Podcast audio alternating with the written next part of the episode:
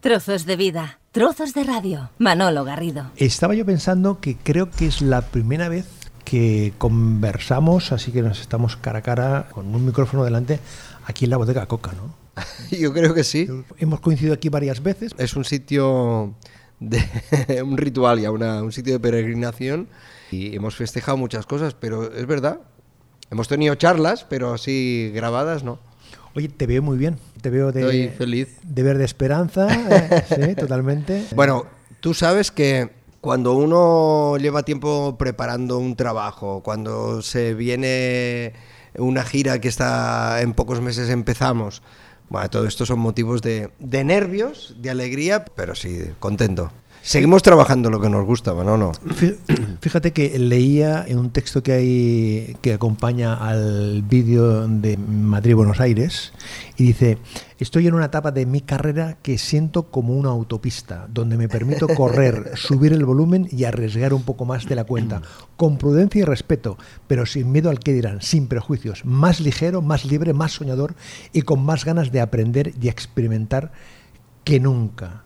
Gracias por seguir en la foto conmigo. Esto es toda una declaración de principios. Totalmente. Amigo. Y ahora te diré algo y, y dirás, pero es incongruente con lo que acabo de leer.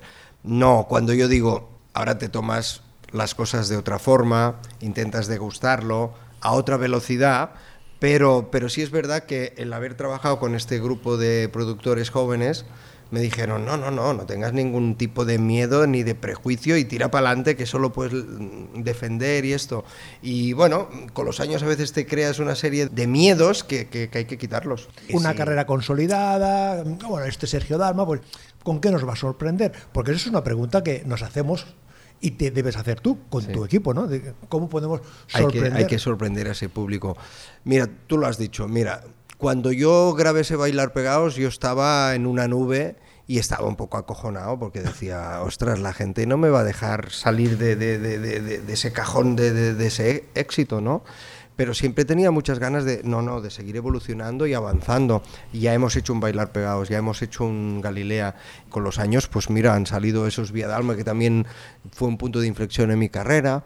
Y desde aquel el- alegría y ahora este disco, pues también hay una nueva etapa de, de seguir evolucionando. Cuando tú trabajas con nuevos productores, con nuevos autores, Acabas contagiándote. totalmente y te refresca tu, tu estilo. Yo no he querido trabajar con esta gente joven para llegar a un público joven, ni mucho menos, pues sería antinatural. Pero sí, eh, mi público se ha acostumbrado a decir, a ver cómo nos sorprende. Yo con los años me he preocupado de saber cómo es mi público. Hemos crecido juntos y saber, y ya les he acostumbrado, pues bueno, pues eso, a sorprenderles. A veces más, a veces menos. Pero quizás, Sergio, tú eres de las, de, de- al menos por, por mi experiencia, es de- eres de los artistas, de los cantantes que tiene una antena eh, perfectamente situada, un radar donde vas ubicando, porque además te preocupas de tener ese contacto físico con tus seguidores, con tus seguidoras, tienes ese minuto para sonreír, para hacer una foto, para abrazar, para, para besar. Ese contacto permanente yo creo que es una de las claves, porque y te hablo por mi experiencia, yo que he visto pasar delante de, mi- de los micrófonos a muchos artistas y están donde están, pero muchos es que están a kilómetros del público. Y sin embargo, tú, eh, siempre, desde que te conozco, siempre un, un aspecto que siempre has conservado es esa, esa relación, ese, ese piel con piel, esa cara con cara del, con, el, con el público. Yo lo he tenido claro. Eso es, un, es, es una de las claves, ¿no? No lo sé, supongo. Mm, Cla- claves para, para que tú, eh, lo que tú decías, yo quiero saber lo que, lo que espera el Sí. público, lo que quiere la gente de mí. Yo les escucho mucho y para mí su opinión es siempre muy válida. Ahora la oportunidad que te da las redes sociales de poder testar un montón de cosas con ellos y ahora que, que- que, eh, ya tienen el disco y están abriendo y conociendo el disco, decirles, oye, ¿qué canción queréis que esté en directo? ¿Os, os gusta este rollo que hemos hecho? Para mí es, es- es vital tener esa comunicación con ellos. No es una utopía, pero es verdad, eh, existes porque hay ese público que sigue estando ahí.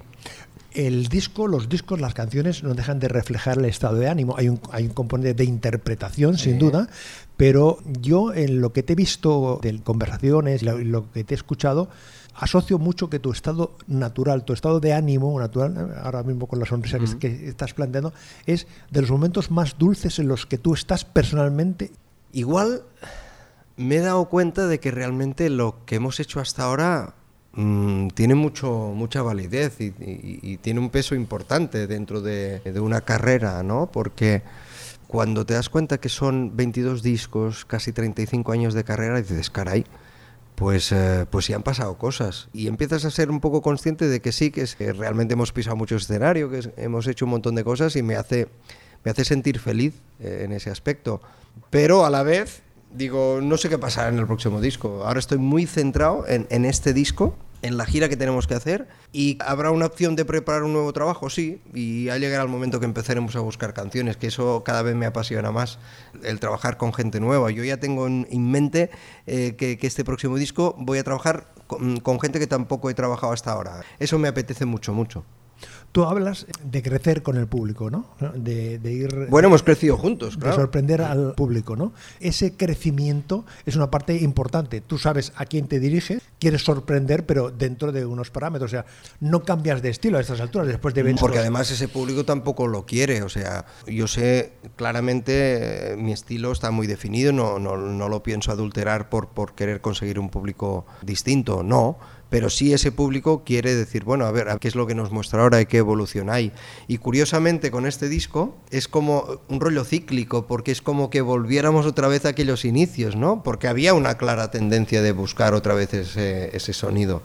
Eso de trabajar con esta variedad de productores y esta variedad de, de intérpretes es un reto. O sea, es decir, suma mucho, Sí, tam- enriquece, también pero también es, parte. es- es complejo, ¿no? O sea, Sí. Porque el papel del productor claro, los- los- determina mucho eh, cuál es el sonido, Mm. Sí. eh, cómo entras, eh, si, la, si la música Y va a arriba. priori era una idea muy loca, porque, como tú has dicho, cada productor tiene su carácter y si ya era difícil trabajar con dos, a priori era muy complicado trabajar con seis, ¿no? Pues curiosamente fluyó todo muy natural. El buscar gente veterana como podía ser Pablo Cebriano o Paco Salazar o Santos y Fluren, pues eh, trabajar con gente joven como Fernando Bosch o Carlos Almazán.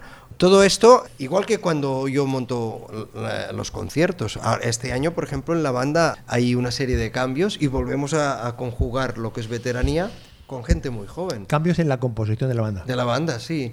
Siempre, yo siempre eh, he roto un- una lanza por, por las nuevas generaciones. ¿Por qué? Porque son gente cada vez más preparada y porque yo creo que eso te enriquece muchísimo. Y yo he aprendido un montón de ellos, además de, de estos, de estos tipos jóvenes. Dices que has aprendido a envejecer.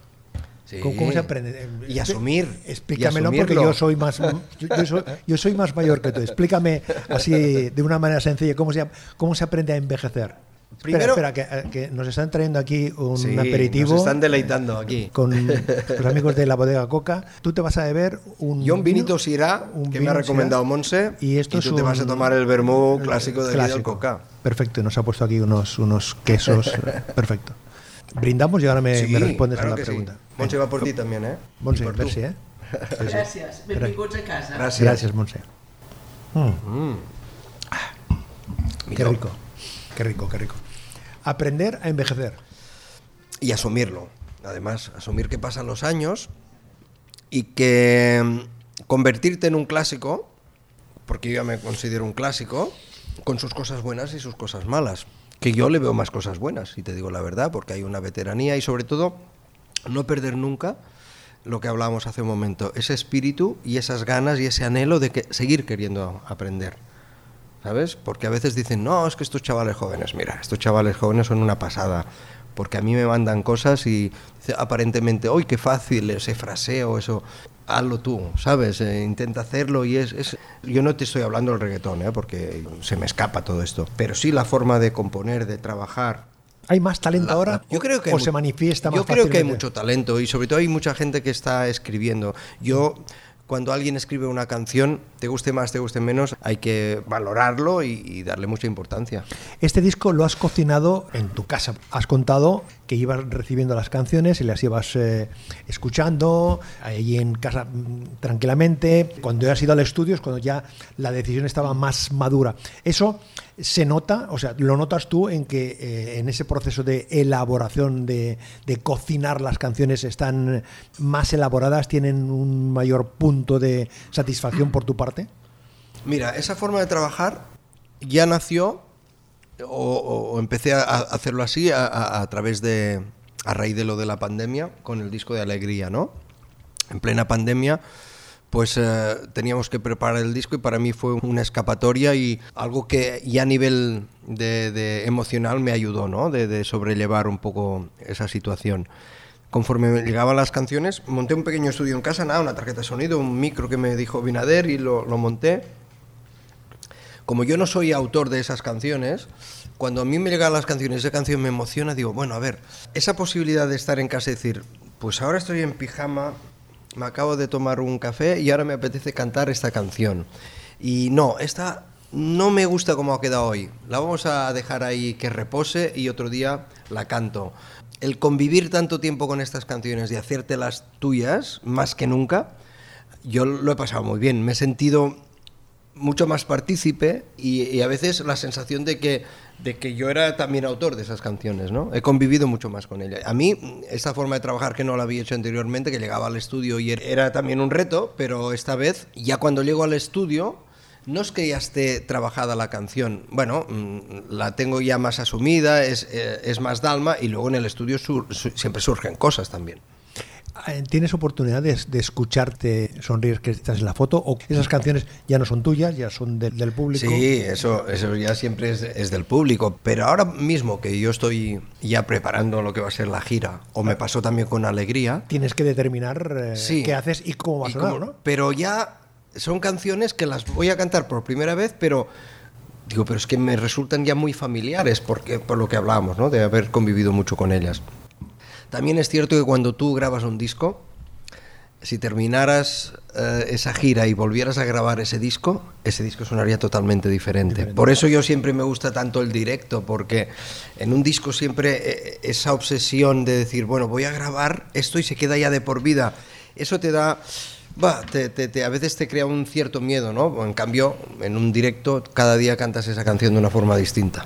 Oye, eh, en esta conversación vamos a escuchar solo dos canciones. Entonces, yo tengo aquí de la 1 a la 12. Entonces, si me dices un número, del 1 al 12. El 3, que es mi número de la suerte. El 3, pues de Madrid a Buenos Aires. Ah, mira. En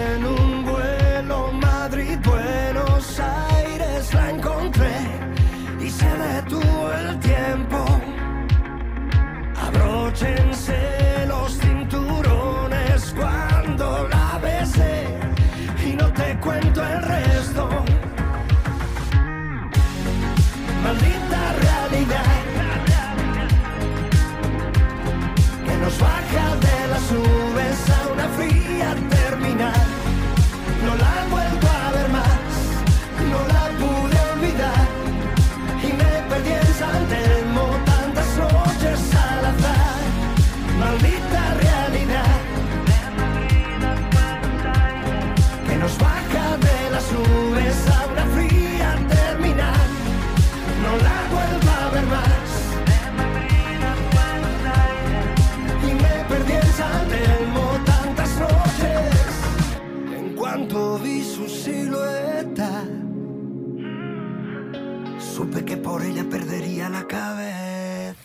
Al hilo de esta historia que nos cuenta de Madrid, Buenos Aires, no te voy a preguntar si refleja alguna vivencia tuya, que eso, es- eso es otro tema, pero, pero sí que me abre Yo la digo en broma que lo, que lo que pasa en el avión se queda en el avión. Esa es buena, esa es buena. Pero al hilo de Buenos Aires, Argentina, sin duda uno de, de tus... eh, Es como mi segunda casa. ¿eh? Correcto, donde se te quiere, se te aprecia, se te ama. Mm. Bueno, tú lo has comprobado y, nosotros, por con los inputs que vamos Mm. recibiendo, también lo, lo manifiesta. ¿Tienes algo agendado? ¿Tienes algo previsto? ¿Tienes algo dibujado de Argentina? Bueno, nosotros 24? a, a primeros de este mes de diciembre teníamos que estar ahí en Argentina haciendo cosas de promoción. Tú sabes que en un país cuando hay un proceso electoral resulta complicado, ¿no? Y, y más lo que les ha tocado vivir ahora. Con lo cual no, no pudimos ir, pero sí está pactado el, el ir de gira, si todo va bien, este año que viene, ¿no? No sé si va a ser abril, mayo, creo que es a- o- entre marzo y mayo. Está pactado ir allí, pues hacer un poco las ciudades que normalmente hemos hecho, Buenos Aires, Córdoba, Rosario, Mendoza. Bueno, porque eh, efectivamente, como decíamos, eh, es un país donde yo me he sentido siempre muy a gusto. Yo noto a través de las redes sociales cualquier noticia, la cantidad de gente que haya, aunque haya una diferencia horaria, que están ahí conectados, que están ahí pendientes y, y para mí es, es, es, es un, mercado muy, muy importante. Nos quedamos en Argentina, eh, Chile. eh, No, la idea Uruguay. también sería poder hacer algo en Chile, me gustaría también México porque hace un montón que no vamos. Ahí y- te quería preguntar yo, por México. Sí. Eh, Es curioso porque el primer país que yo visité fue México. Y tengo grandes recuerdos de México. Además, he recorrido bastante el país.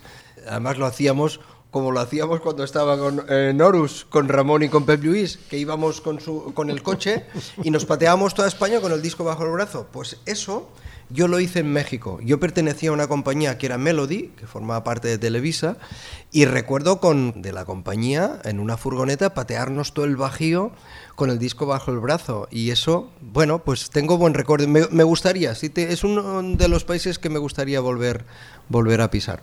La gira que eh, arranca en febrero, el día de mi cumpleaños.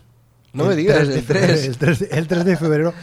Me gustaría estar en Valladolid, me gustaría estar ahí en el Auditorio Miguel Delibes, pero eh, como cumplo una edad con números redondos, Son palabras mayores. al- entonces esa gira que eh, se van eh, facilitando fechas eh, a lo largo de, de los próximos meses, pero destaco una en junio en el Parc Cataluña en Sabadell. Necesariamente me ha hecho recordar aquella actuación tuya en la Festa Mayor del año 1991, cuando venías de- del tirón del, del Bailar de Pegados, de, de- de aquel mes de agosto que habías hecho, quiero recordar, como ses- 50 o 60 actuaciones. Al Parc Cataluña has tenido oportunidad de ir en, en otras eh, ocasiones, pero volver con este disco, volver a Sabadell, no a la farándula, que es un lugar emblemático, sino al aire libre, también tiene un componente emocional, ¿no? Muchísimo. Estás en tu casa, estás en tu ciudad y, y ahora que hablabas de ese primer Parc Cataluña que hicimos en el 91, fue muy emocionante porque alguien muy querido en nuestra ciudad como Tony Farrés eh, me recibió en el ayuntamiento y me dijo, no sé lo que va a pasar en Eurovisión, pero tú vas a venir a cantar en la fiesta mayor y cumplió, evidentemente, y fue para mí uno de los conciertos que a día de hoy sigo recordando con un cariño especial por la cantidad de gente que hubo y por lo que significaba para mí, ¿no? Y para mi familia y, mis amigos. Y bueno, siempre volver a Sabadell es, es el concierto donde voy a emocionarme más, donde ya lo pienso, ya me emociono y, va a ser, bueno, pues eh, volver a pisar ese Parc Cataluña y siempre, bueno, volver a reencontrarme con, con la gente de aquí de Sabadell, ya cuando hacemos la firma, ya, y yo sé que mucha gente se- le ha hecho mucha ilusión cuando ha visto que había esta fecha. Pero es lo que decíamos antes. Sergio, Además es eh, la capital de, de, la, cultura. catalana. En 2024 la capital de la, de la cultura catalana.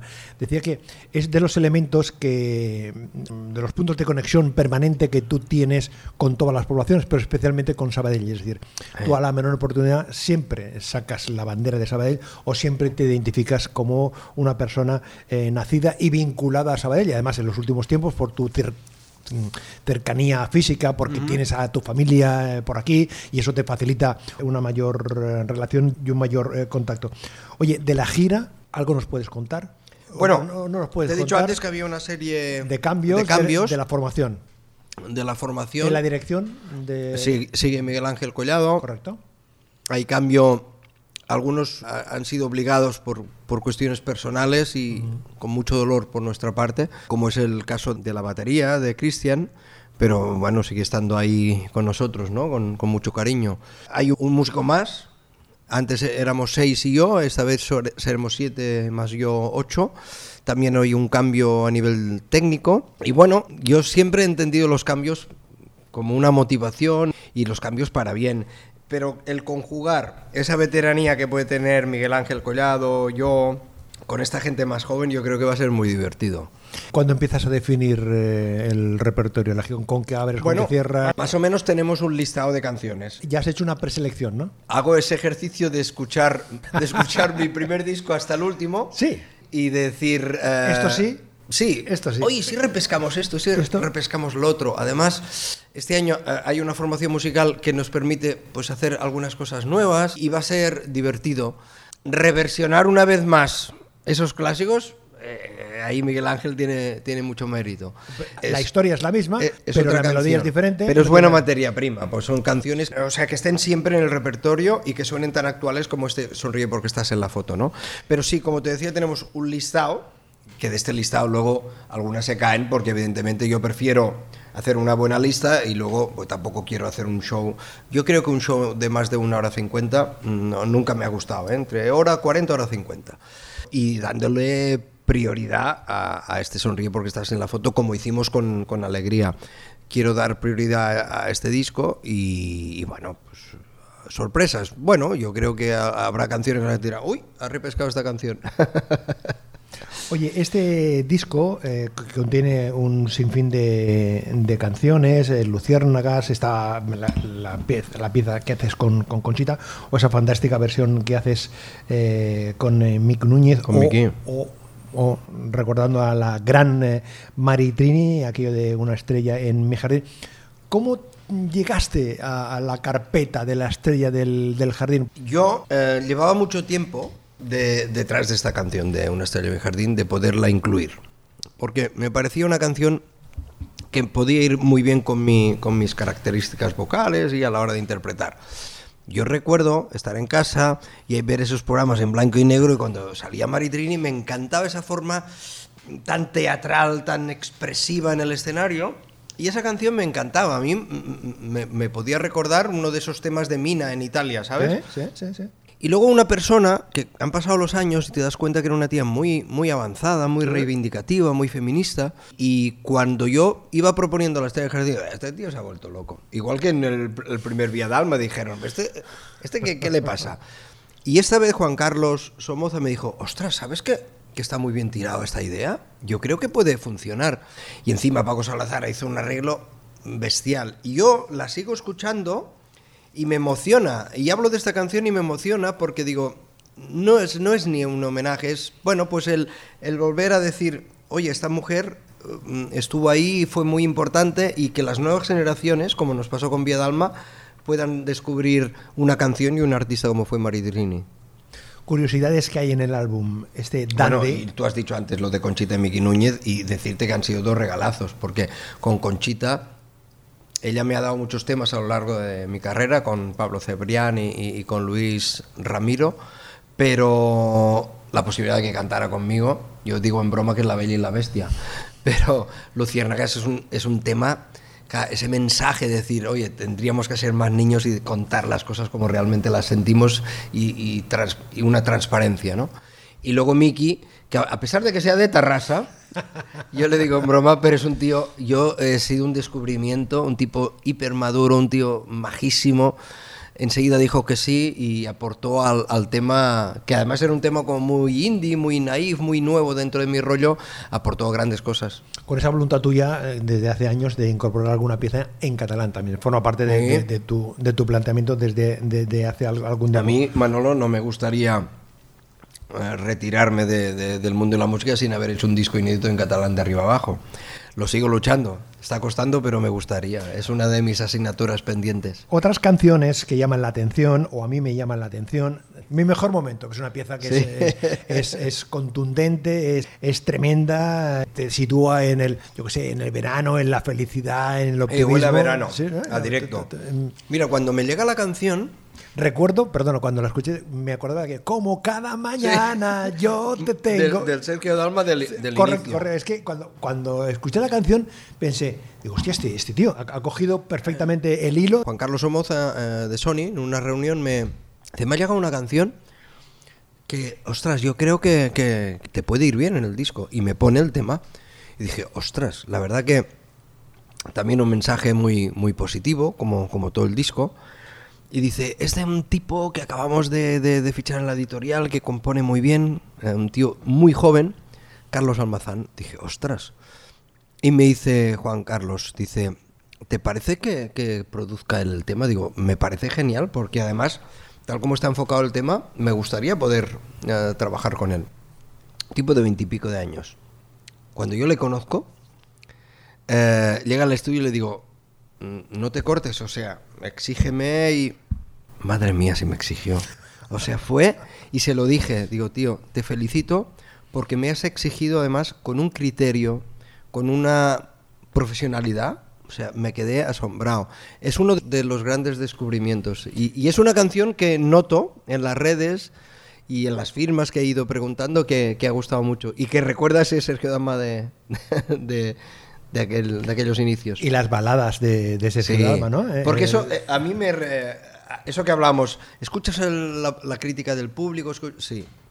En el disco anterior me decían, es que nos hemos echado de menos baladas. Bueno, pues en este disco hay, hay alguna y, y potente y chula. Si nos duele. Uf, esta es... Esta fue muy bestia. Cuando yo la recibí, además Juan, Juan Mari Montes eh, ya me ha escrito varias canciones y me pareció una canción, uff, emocionalmente me fue un golpe muy, muy bestia, ¿no? Y cuando yo la recibí dije, ¡buah! ¡Qué pasada de canción! Y lo que hablábamos, estaba en casa, digo, "Va, voy a cantarla. La canté, no corté en ningún momento, me estaba tan a gusto cantándola, de arriba abajo, y cuando terminé de cantar, o sea, empecé a llorar de, de- de la emoción, de, es como si hubiera vomitado allí un... Fue una pasada, y es una canción muy bestia. O sea, yo creo que, que es, es un nuevo también Sergio Dalma dentro de, de una balada, y a, a- a mí me gustó mucho, mucho, mucho, mucho. Sí, porque además eh, tu voz tiene, tiene un registro diferente. Ahí Sí, suena- suena- mira, te voy a decir una cosa. Esa canción, cuando yo la recibí, no sé por qué me vino a la cabeza Arturo Pareja Obregón, Ah. esa canción de Sevilla, Sí, sí, sí. que a mí la sigo escuchando hoy en día, todavía se me pone la piel de gallina. Me vino a la mente, no sé por qué, eso. Y, y creo que era muy nuevo ¿eh? dentro de, de mi rollo. Es bonita esa canción. Y otra balada como Siete Vidas, que también, que ahí Conchita eh, volvió a mostrar su sensibilidad. Un tema, a mí me costó mucho esa canción, ¿Sí? Siete Vidas. Mucho. Le dimos mil vueltas. Ahí Fernando Bosch, el productor, fue chapó. Y le dimos mil vueltas a esa canción porque yo la escuchaba en Conchita y digo, qué cabrona la tía. Lo hacía con una facilidad y a mí me costaba encontrar ese rollo d'alma, ¿sabes? En la canción. Y al final también es un tema que, que- que ha gustado mucho. Bueno, y los de septiembre también, de Gonzalo Hermida. Gonzalo ha participado ya en varios temas a lo largo de mi carrera. Además, eh, por suerte está teniendo mucho éxito y él también como artista y, y él es un gran autor. Oye, eh, en, en este disco lo que sí que he percibido, la edición en vinilo, Me ha hecho mucha ilusión lo del llamativo. vinilo. ¿Eso es por voluntad tuya, Sergio? lo que hablábamos del rollo cíclico, la música, evidentemente ha cambiado todo. La gente escucha la música en las plataformas. A lo mejor ya no hay eh, esa costumbre de escuchar un disco de, de arriba abajo. Yo todavía pienso cuando tengo que, eh, que preparar un disco como una obra En un orden, y un orden emocional. claro. Pero ¿Vale? sin, sin embargo, luego a la hora de escucharlo, No, bueno, y en Horus, ¿sabes qué nos pasaba, Manolo? Que eh, me decía Pepe eh, Rosero, bueno, vamos a hacer el orden del disco, pero cuidado que hacia el final eh, ya no suena tan bien, ahí vamos a poner las que no, no nos gustan tanto. pero me hizo mucha ilusión cuando me dijeron lo del vinilo porque... Además, el ver que chavales jóvenes en las firmas te vinieran con el vinilo, dices, ¡buah, qué bien! los vídeos explicativos, los vídeos de Bebo, Sí, ¿no? sí. Explicativos donde, donde tú explicas las sensaciones, los momentos, eh, Bueno, lo porque que te eso es sugiere. lo que hablábamos antes de la comunicación con, con- con el público, ¿no? Bueno, contarles un poco lo que ha significado para mí la grabación, lo que hay entre bambalinas, ¿no? Eso siempre gusta y el, y el público eso pues, ya también lo espera. Oye, te veo en los vídeos cada vez más intérprete. No, de verdad, tío, de verdad, en serio. o sea, que cada vez- es que en cierta ocasión me dijiste que uno de tus objetivos, entre comillas, era ser No, me hubiera encantado. no, que te hubiese encantado me ser hubiera- Me hubiera actor. encantado. Pero que yo cada Yo vez les tengo una envidia cuando... Pero yo cada vez te veo más intérprete. O sea, te, te veo, digo, ¿qué capacidad tiene este, este, este tipo para, bueno, para- pero es que para meterte hora- en, el, en el papel? Claro. O sea, la historia, por ejemplo, del vídeo de Buenos Aires, estás allí en el pasillo, en el avión y tal y cual. digo, para- Sí, porque al final, eh, eh, cuando tú haces un vídeo... lo del dices, de, la- de lo del vídeo de la foto, esos quiebros que haces ahí con el, con el cuerpo. digo, Bueno, y, y yo, yo recuerdo un vídeo que lo pasé muy bien. Y fue el.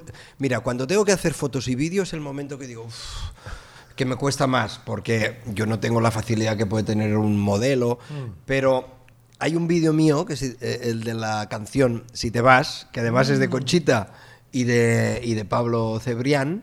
Lo disfruté tanto porque era como una TV movie. Y digo, ¡buah!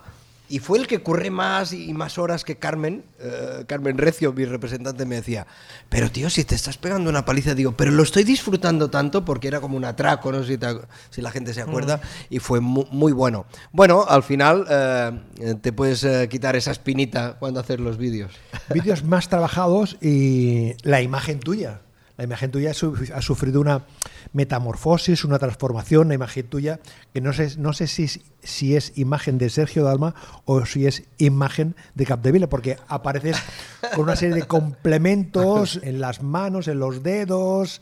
No, mira, eso es. eh, eso, ¿sabes quién tiene mucha culpa? Mis sobrinos. ¿Qué me cuentas? ¿Qué me cuentas? Lo del pendiente, mucha Sí. gente dice, es que se ha puesto pendiente. Eh, no, eh, es que yo siempre he llevado la, Sí, cierto, ahí, cierto. desde los 18 años. Cuando llevabas el pelo largo quedaba, quedaba disimulado, sí, sí, correcto. y me lo había quitado. Sí. Y una vez en casa, pues mis sobrinos, oye, pero. ¿Y tú llevabas pendientes? Y claro, y oye, a ver, y me ponen, ah, mira, si todavía entra, mira el agujero, vamos a poner el pendiente. Y dije, ostras, ¿y si me pongo ahora pendiente? Claro, hay gente que dice, ¿y ahora dónde va? a co-?" Bueno, Bien, bien, Mira, bien, yo bien. hago las cosas ah, ah, porque me apetecen y- Punto. y porque es una forma, pero no es que hayamos querido buscar una estética diferente, no, yo creo que no hay que perder eh, ese Sergio Dalma, pero sí, bueno, que hay lo que hablábamos, un poquito de evolución. Me río mucho con tus TikTok, con tus vídeos. Ah, de- bueno, pero es que yo entiendo el TikTok, yo lo entiendo así, el TikTok. Está muy bien, está muy divertido. Porque Raquel, que, que me ayuda con lo del. TikTok, de Raquel Rizo, Sí, sí. me dice, tienes que mostrar ese lado tuyo, cachondo, divertido, payaso. Que mm, lo tienes. Que sí, Que lo tienes pero que a lo mejor el público no conoce, y que Correcto. vosotros que Sí, me sí, conocéis de toda la vida, Sí, sí, sí, sí. pues me pasó el otro día con, con Broncano, que mucha gente dice, "Mm, hostia, no, es que yo soy, cuando vamos con la furgoneta, yo empiezo a contar anécdotas y cosas y nos Chistes reímos mucho con los músicos. Y al final claro. yo creo que, que también es bueno que la gente conozca es- esa faceta. Y en el TikTok yo dije, mira, cuando me dice la compañía, hay que abrir un TikTok, digo, ostras, otra red. Pero digo, si es para pasárnoslo bien y divertirnos, adelante. Sí. Oye, tengo aquí eh, 20 preguntas instantáneas. Venga, rápidas, ¿no? Venga, Vale, sí. ok. Sí, me, me das una respuesta. Vale, ¿vale? vale. Venga. Un, dos, tres. Sergio Dalma responde otra vez. ¿Radio o podcast? Radio, ¿Tele en directo o plataformas? directo, ¿Vinilos o CDs? vinilo. ¿El intermedio o la resistencia? Eh, ostras, eh, es que yo soy muy fan de Wyoming. Pero eh, me quedo con los dos. ¿Rosalía o Silvia Pérez Cruz? Hostia, no me puedes hacer esto. Silvia Pérez Cruz es magia, Rosalía es atrevimiento. ¿Lampurdá o la cuenca del Guadarrama? Ampurdá. ¿Impetuoso o reflexivo? Sigo siendo impetuoso. ¿Correr o caminar? Caminar deprisa. ¿Toros o fútbol? Fútbol, fútbol. ¿Cantar o bailar? Siempre respeto a la gente. Yo respeto a todo el mundo, pero no soy nada taurino. ¿Cantar o bailar? No, cantar. ¿Garbanzos o pizza? Eh, no, yo soy plato de cuchara. ¿Vino blanco o tinto? También te voy a decir una cosa. En vez de pizza puede ser una pasta fagioli, que es plato de cuchara. ¿Bermud o cerveza? Mm, De las dos. ¿Vino blanco o tinto? También de los dos. ¿Fumar o vapear? No, nada. Eso no me gusta. ¿Playa o piscina? Playa. ¿Milán o Praga? Milán. ¿Avión o tren? Ostras, tren. No paro de coger el tren. ¿Coche de combustión o coche eléctrico? Deberíamos apostar por el coche eléctrico. ¿Bicicleta o patinete? Yo andar. ¿Sí? Yo ando por la montaña y además hay gente que dice, no, porque me pongo los auriculares. No, hay que escuchar el sonidos de la montaña. Oye, eh, concluimos la conversación. Ha sido un placer compartir contigo este, este, este ratito, además con, con el tiempo, porque además voy a compartir con los oyentes que... Haremos más, ¿eh? Sí, sí, pero hemos encontrado... Vamos a decirle a la gente que amenazamos con, con- más vermuts y más charlas. No, fíjate lo que yo pienso, Sergio, que la, la próxima conversación que tengamos en función de, de tu agenda la tenemos que hacer paseando. Sí, yo encantado. Paseando. Venga. Paseando por donde sea. Por la montaña Por mismo. La montaña, por el lugar. pare- Mira, por- nunca he hecho una entrevista por la montaña. Pues mira. Queda pendiente. Yo te hablo de un lugar Venga. que nuestro común amigo Pep Calls y Xavi Rosell sí que lo conocen y ahí podía ser un, una- un espacio perfectamente... Nos emplazamos allí. Prometido. ¿Sí? ¿Perfecto? Prometido. Venga. ¿Elijo yo la canción para acabar la Sí, conversación? sí, porque antes he elegido yo, ahora tú. Pues me quedo con el. eh, con el. con el. con el, el Ben. Ah, bien, bien. Bien, ¿eh? Bien, bien. Es que recuerdo que cuando empezaste a grabar me dijiste, ¿habrá alguna canción que te recordará? Y yo pensaba el otro día, no sé si se- referirá al Ben o a algunos otros guiños que hay en, en el disco. Las fiestas de Navidad con la familia, con Sí, siempre en Sí. Y luego ya a, a preparar eh, esta gira que, que en el fondo tengo muchas ganas, pero uf, también mucho miedo. Pero amigo, este, este son na- navidades diferentes porque tu rol familiar es diferente. Hombre, cuando tú has dicho antes, es que eh, estéticamente, yo quiero que mi nieto tenga un abuelo joven y actual. Habrá el tío, habrá...